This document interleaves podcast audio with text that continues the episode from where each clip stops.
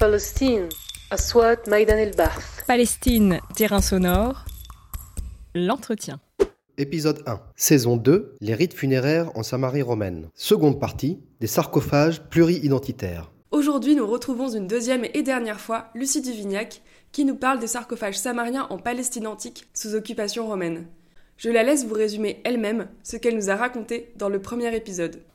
Il va y avoir une explosion de, euh, de la production de sarcophages au IIe siècle euh, dans les ateliers romains, que ce soit euh, des ateliers en Attique, en Grèce, en Asie mineure beaucoup et à Rome alors qu'avant on utilisait euh, la crémation. L'inhumation va aussi devenir euh, une, norme dans, euh, dans, le reste de l'Empire. Mais en tout cas au Proche-Orient, on a toujours, toujours utilisé ces rites de l'inhumation. Donc ces, ateliers de production, de production sarcophages locaux en, Samarie, ils, vont plutôt, se développer entre donc, le, début du, du deuxième siècle et le milieu du troisième siècle de notre ère un podcast de l'Institut français du Proche-Orient dans les territoires palestiniens, avec Clémence Vendriès. On a déjà pas mal décrit le contenant du sarcophage, toute la partie minérale, et je me demandais est-ce que toi dans ton terrain, tu t'intéresses aussi au contenu des ossements ou euh, des objets déposés avec le corps, ou est-ce que euh, tous tes sarcophages sont vides?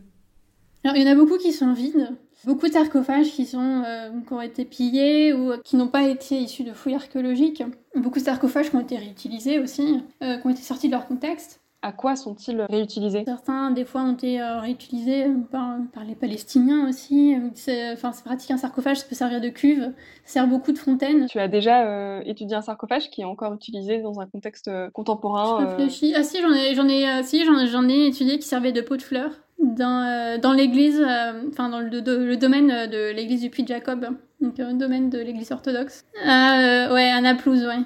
Pour ceux qui ont été retrouvés en contexte archéologique, euh, moi, je vais, quand même regarder à chaque fois ce qui a été euh, répertorié, ce qui a été retrouvé à l'intérieur de sarcophages, que ce soit du mobilier, euh, mais aussi sépultures, pour voir tout simplement déjà pour en savoir un peu plus sur les pratiques, sur les pratiques funéraires. Le sarcophage, il est utilisé plutôt pour une classe sociale plutôt, plutôt élevée, du fait aussi de ses coûts de production.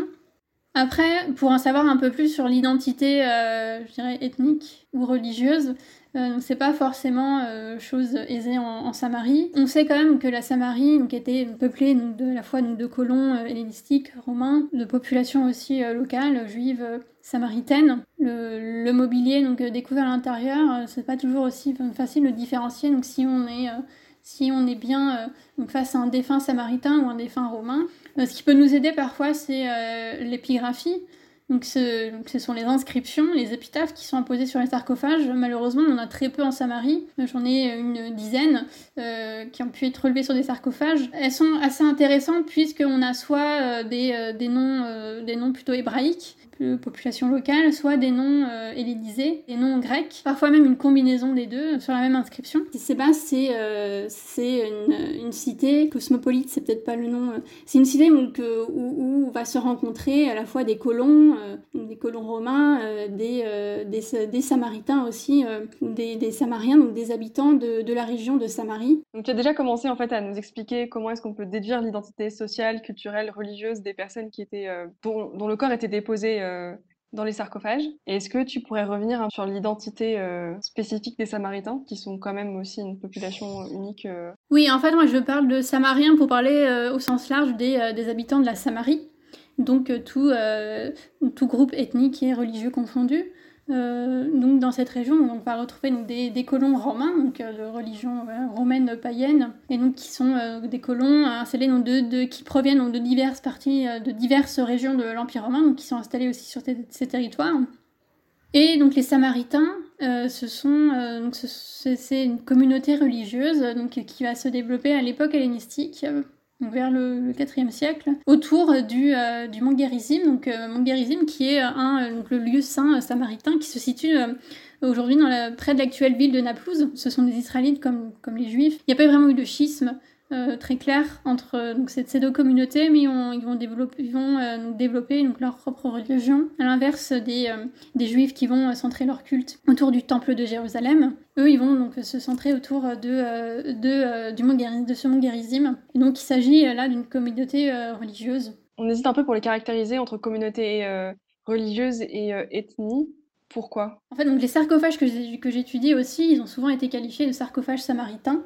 Euh, parce qu'ils auraient été euh, utilisés exclusivement donc, par, euh, par cette communauté. La religion samaritaine se transmet uniquement de manière endogame, donc à l'intérieur de cette communauté, c'est peut-être pour ça aussi qu'on parle d'une manière plutôt ethnique. Et donc de, de la même manière aussi, en fait, le, terme de samaritain et samarien, il est utilisé un petit, souvent de manière synonyme, et ce depuis l'Antiquité aussi. Je pense à Flavius Joseph, donc, qui est un historien antique du, du 1er siècle, qui est juif, parle aussi voilà, de samaritain, de, de samarien, et euh, donc de Samarie, mais euh, l'utilise, euh, va l'utiliser un peu ces termes indifféremment. C'est aussi réutilisé par, par, par, les chercheurs. Moi, globalement, quand j'utilise le terme de Samarien, je veux parler de tous les, tous les habitants de, la, de cette région, de, de Samarie. Et donc, le Samaritain, je l'utilise pour décrire seulement donc, cette communauté religieuse. Et donc, il y a une communauté maintenant très réduite, oui. mais qui existe encore. Qui existe encore. Ils sont à peu près un peu moins de 1000, je crois. On a une définition qui est davantage géographique. Par défaut, tous les sarcophages peuvent être désignés comme samariens, étant donné qu'ils ont été produits en Samarie. Et ensuite, avec l'analyse des données que tu relèves sur les sarcophages, tu peux, avec plus ou moins de certitude, l'attribuer soit à un colon romain, un samaritain ou à un autre local. Bon, après, sur le terrain, c'est parfois difficile de savoir si euh, le défunt qui est enterré à l'intérieur de ce sarcophage, il est euh, samaritain ou romain ou notre communauté. Quand on découvre euh, un, nouveau sarcophage de ce type, on va dire, bah, c'était une tombe samaritaine. Le problème, c'est que on peut pas être sûr à chaque fois que ce soit le cas. Par exemple, des, tombes aussi donc, qui ont été découvertes près de, de Sébaste, on va retrouver ce type de sarcophage, mais en même temps, on va retrouver des sarcophages décorés de plutôt de sujets liés à la mythologie romaine, imitant vraiment donc, des, des sarcophages romains. Et une autre tombe aussi à proximité de Sébaste, où on a retrouvé à l'intérieur d'une tombe donc des sarcophages de ce type, avec l'intérieur aussi une urne funéraire donc, qui renfermait des cendres de défunts. La partie de la crémation n'était pas du tout euh, utilisée par les Samaritains. Donc ces sarcophages étaient produits euh, en Samarie et utilisés peut-être par la communauté samarienne dans, euh, dans, sa globalité et pas forcément uniquement par, par les Samaritains. C'est plutôt une définition voilà, par rapport à une production locale plutôt qu'une utilisation d'une communauté spécifique. On ne sait pas toujours avec, avec certitude l'identité des défunts. On peut peut-être plutôt parler d'un atelier de production samarien. Tu as évoqué rapidement tout à l'heure l'idée que des sarcophages étaient décorés avec euh, des symboles de la mythologie romaine. Est-ce qu'on pourrait en déduire que le sarcophage n'est forcément pas utilisé par un samaritain parce que ça pourrait être vu comme une hérésie par euh, quelqu'un qui pratique un culte monothéiste? Sur le mont Guérizim, vraiment sur le site saint, euh, voilà, où on sait qu'on avait là pour le coup que des samaritains, il n'y a aucune représentation figurative. Là, sur un site où on est sûr qu'il était vraiment occupé que par des samaritains, on n'a pas utilisé de représentation figurative, donc c'était euh, proscrit. C'est en fait, on, on, suit aussi donc, le deuxième commandement hein, pour éviter la représentation d'idoles. Même si euh, c'est assez pour eux, euh, notamment donc, les, les élites, qu'elles soient juives, par exemple, représentaient aussi parfois des, des images figuratives.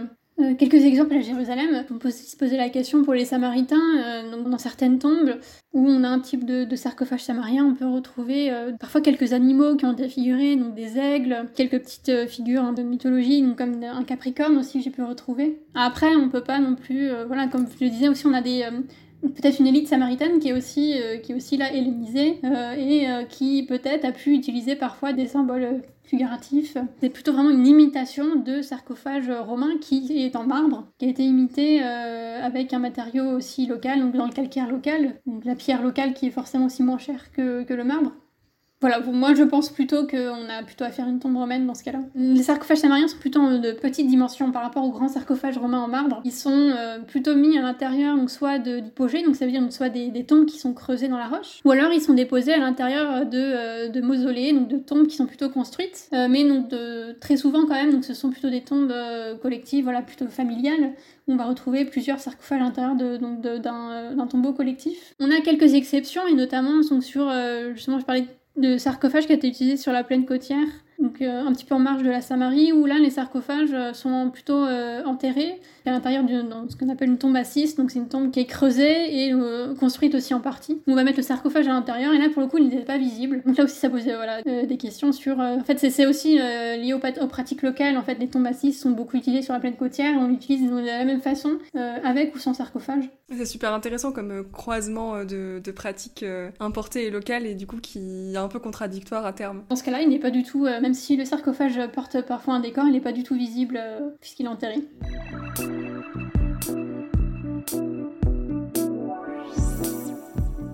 Pour changer un peu d'échelle et revenir sur l'organisation de tes recherches en Palestine, je me demandais en quoi est-ce que ça a été positif pour l'évolution de ton enquête d'être vraiment sur le terrain pendant trois ans quand on, veut faire des recherches en archéologie, c'est primordial de pouvoir accéder à, son, euh, à ses objets de recherche. J'ai dû créer mon corpus, donc c'est plus facile de faire des prospections, euh, d'être directement sur le terrain. J'ai pu aussi être aidée du ministère de l'Antiquité euh, palestinien, travailler directement avec eux pour, parce que eux connaissent les sites, savent voilà s'il y a des tombes qui se trouvent à proximité. Donc là, c'était aussi plus facile, donc je pouvais directement aller visiter les tombes et relever directement moi-même les différents éléments de mon corpus euh, prendre les photos. Euh, j'ai pu euh, voir, découvrir aussi des, sarcophages que je ne connaissais pas forcément, qui n'étaient pas forcément connus donc, dans la littérature scientifique, notamment ce groupe de sarcophages à colonnade qui n'avait jamais été publié. Donc c'est voilà que j'ai pu voir à Sébaste et, à Naplouse. À Sébaste, c'est beaucoup fouillé quand même par les, pilleurs. Comment ça se fait que ce soit aussi facile de piller ou est-ce que c'est un espace de non-droit? Ouais, alors Sébastien, c'est assez particulier. Donc, les vestiges sont euh, conservés aussi beaucoup. Euh, ils, sont, visibles, tout simplement. Les vestiges sont visibles. C'est aussi facile de, euh, de repérer où il faut piller. Les tombes sont beaucoup victimes de pillage. Si c'est des hypogées, il suffit juste de rentrer, voilà, de, trouver l'entrée. on n'est pas vraiment visible.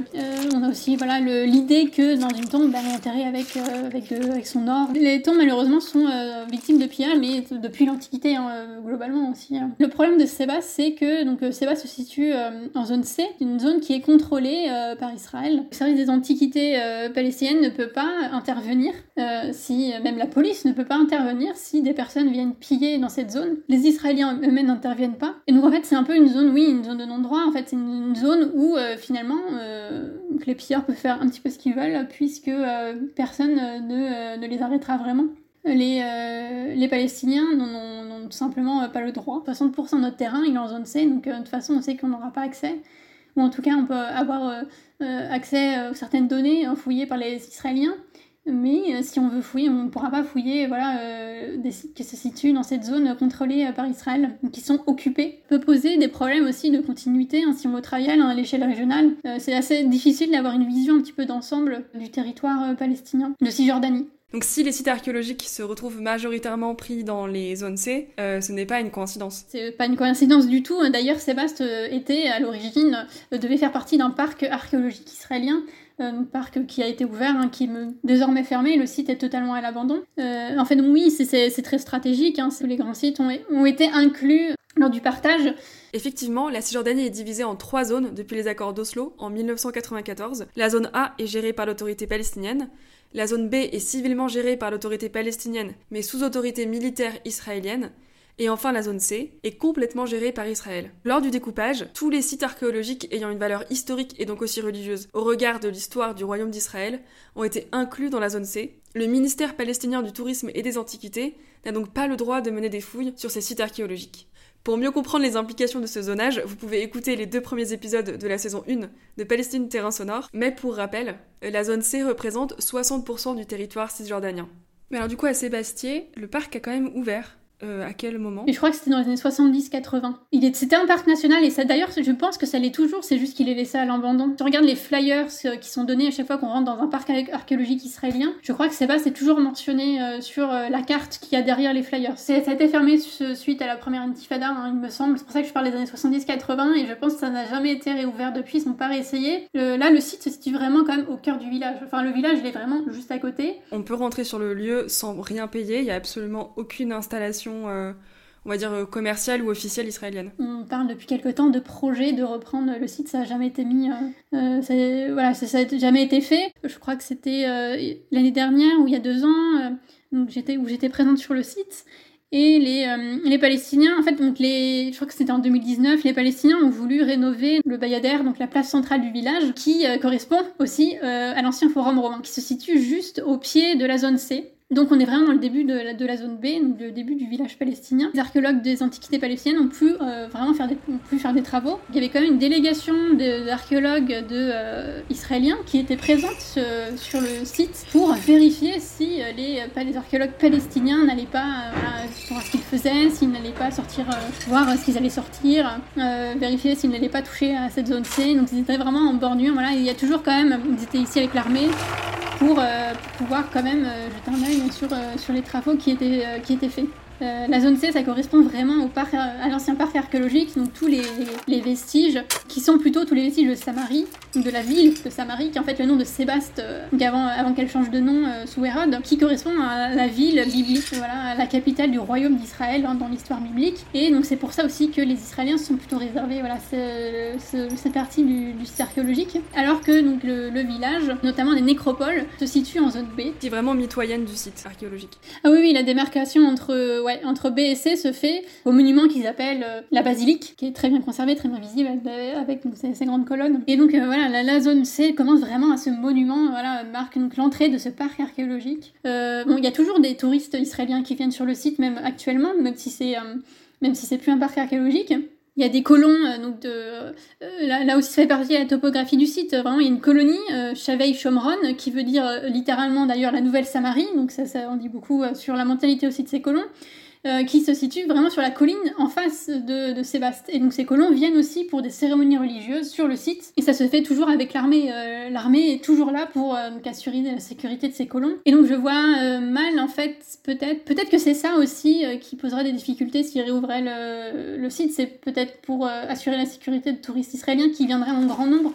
Je, je sais pas. Hein. Ta thèse sur la Palestine antique apporte sans nul doute des informations nouvelles sur les habitants et leurs coutumes, mais elle ouvre aussi sur des perspectives et des travaux à venir. Comment est-ce que tu vois la suite de ta recherche? Une question aussi qui est importante, qui un petit peu au centre de ma thèse, c'est euh, la question de la définition de l'identité euh, des habitants de, Samarie. Avec justement cette question de euh, finalement qui, quelle communauté ethnique religieuse peuplait la Samarie, comment les définir dans leur culture matérielle, puisque donc euh, très souvent euh, voilà on utilise le terme de, de samaritain euh, pour définir les, communautés locales de Samarie, mais est-ce que ce terme est vraiment, permet vraiment de définir les habitants, les habitants de Samarie dans leur globalité? D'ailleurs, tu penses aussi qu'il y a plus de sarcophages parce qu'il y a une sorte d'enrichissement de l'élite, ou c'est vraiment juste une évolution culturelle? Non, bah non, parce que je pense pas. Je pense qu'il y a toujours des élites à toutes les époques. Tu peux avoir une élite qui fait 1% de la population et parfois tu peux avoir une élite qui fait 2%. Oui, après, je pense qu'il y a peut-être, effectivement, il y a peut-être des changements aussi socio-économiques. Bon, je suis pas du tout spécialiste, donc je, euh, je, je, je, pourrais pas dire, mais il y a peut-être des changements socio-économiques avec justement l'occupation romaine. Il y en a forcément. Donc avec justement une élite locale qui va, euh, euh, qui, va se romaniser, contact des Romains, et donc qui, va, j'allais dire, collaborer avec l'occupant. Et oui, qui va se développer un peu plus avec, euh, avec l'occupation romaine. Mais en fait, bon, c'est pas un truc dont j'ai parlé aussi, mais euh, la spécificité qu'on a au Proche-Orient aussi, c'est que, euh, à l'inverse de, la partie occidentale de l'Empire romain, on a déjà une, des régions qui sont très hellénisées, qui ont connu une occupation grecque, et donc qui sont assez familières avec, avec le monde gréco-romain. Et donc ça, c'est pas forcément quelque chose qu'on a voilà, en Gaule romaine. Ces élites, finalement, qu'on retrouve à l'époque romaine, est-ce que c'est les mêmes que celles de l'époque hellénistique euh, Je pense que oui. Enfin, la question que tu posais sur justement est-ce que c'est le développement d'une élite locale qui fait qu'on on retrouve plus euh, de, sarcophages? Bah, Pas forcément, parce que dans le monde romain, euh, on a vraiment une explosion de sarcophages au XIe siècle, mais avant, les élites aussi étaient présentes. Elles se faisaient enterrer dans des, urnes funéraires. C'est là c'est qu'il y a eu un changement des pratiques funéraires. Donc avant, avait des, des tombes richement décorées aussi avec des très belles urnes cinéraires et euh, ensuite elles vont utiliser plus euh, l'inhumation en sarcophage. Voilà, et, euh, je ne rentre pas dans, les, dans, la, dans la définition du pourquoi, parce que même les chercheurs ne sont pas d'accord du pourquoi, donc pourquoi on passe de la crémation à l'inhumation. C'est vraiment génial de pouvoir discuter avec toi pour le premier épisode de la saison 2 avant de continuer sans toi. Et merci beaucoup pour la saison 1. Je te passe le, relais de, du podcast Palestine Terrain Sonore. Merci beaucoup, je suis très honorée. Merci à toi. au revoir Lucie. Salut, au revoir.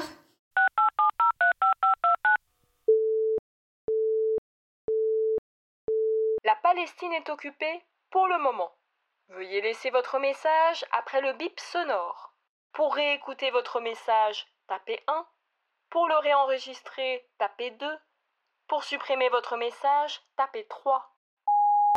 16 mars, c'est le début du confinement pour nous sur le Mont des Oliviers, donc euh, je peux oublier le terrain pour le moment. 15 avril, le monde entier est confiné, donc pas de mission archéologique, ni en Palestine ni en Jordanie. La frontière est complètement fermée. 19 mai, on commence à voir le bout du tunnel, on est déconfiné de notre côté. Les frontières sont toujours fermées euh, pour nous avec la Palestine. 9 juin, les frontières réouvrent petit à petit, on commence à pouvoir se déplacer. C'est ma première visite sur le terrain à Naplouse et à Sébaste depuis euh, plusieurs mois maintenant, et je peux enfin visiter des sites samariens. 23 juin, donc Sébaste, Naplouse, et des visites de sites à Khianpet el Hawa et Akaba el Kadi. Je peux enfin faire du terrain et des relevés dans les tombes. 28 juin, bon, on est quasiment bloqué à Naplouse. Euh, on a des cas de Covid à Naplouse à Sébaste. Il y a même plusieurs checkpoints euh, dans la ville et on nous demande un petit peu ce qu'on fait ici. Donc on va devoir rentrer à Jérusalem. 1er juillet, de retour à Jérusalem. Donc les déplacements sont toujours compliqués euh, à faire en Palestine entre les gouvernorats. Donc pas possible pour le moment de retourner à Naplouse. 11 août. J'ai eu quelques fenêtres très courtes pour faire des missions euh, de terrain cet été. Aujourd'hui, c'est un dernier au revoir à Ramallah et demain à Sébaste pour les derniers relevés et une dernière photogrammétrie avant mon retour en France. 30 août, je suis à Poitiers. Ce n'était pas les au revoir que je voulais faire au pays en espérant qu'on pourra tous pouvoir y retourner travailler très rapidement.